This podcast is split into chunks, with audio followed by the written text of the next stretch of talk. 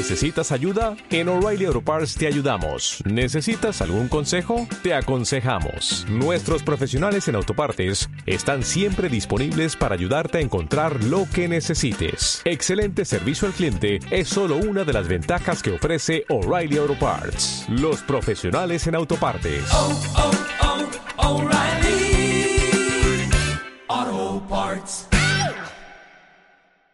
Preguntado por qué Robert Englund no regresó para el remake de Nightmare on Elm Street o Pesadilla en la calle del infierno? Bueno, pues lo vamos a revelar aquí. Mi nombre es Alejandro Polanco y estas son las Now News.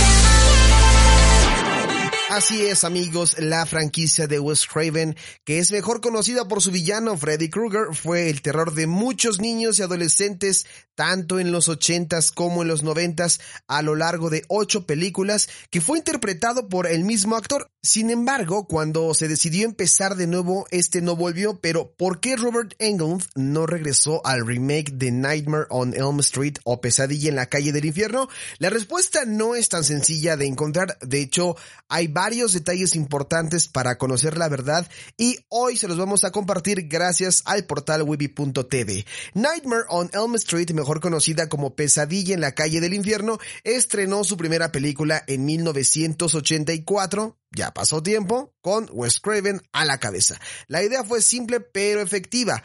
Kruger mató a varios niños y cuando padres de familia se enteraron decidieron quemarlo vivo, pero regresa años después para vengarse en los sueños de los niños y adolescentes. La franquicia fue tan popular que además de las ocho películas, Englund también formó parte de las series de televisión Freddy's Nightmares y A Nightmare on Elm Street Real Nightmares, lo que pasó 19 años de su vida interpretando al personaje que aún tiene muchos secretos guardados. Pero las cosas cambiaron en 2010 cuando una nueva producción dirigida por Samuel Bayer y producida por Michael Bay llegó por parte de New Line Cinema. Pero esta vez teníamos a Jackie Early Haley como Freddy Krueger ya que Englund no estaba interesado en volver. Esta versión fue mucho más oscura y contenía detalles importantes que fueron borrados del guion original de Craven. Sin embargo, al público no le gustó. Y Robert comentaba, oh no, quieren tener su propia identidad.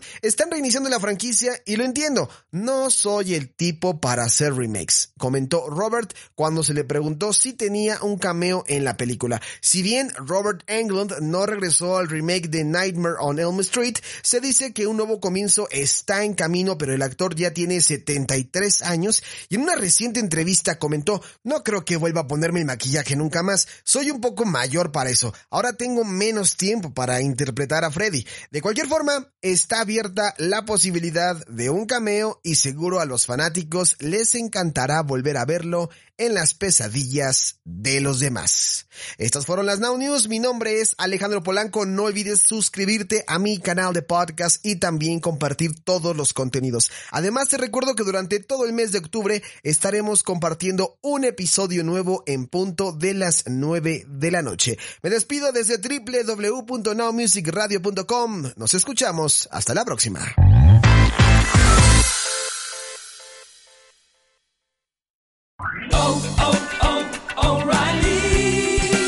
You need parts? O'Reilly Auto Parts has parts. Need them fast? We've got fast. No matter what you need, we have thousands of professional parts people doing their part to make sure you have it.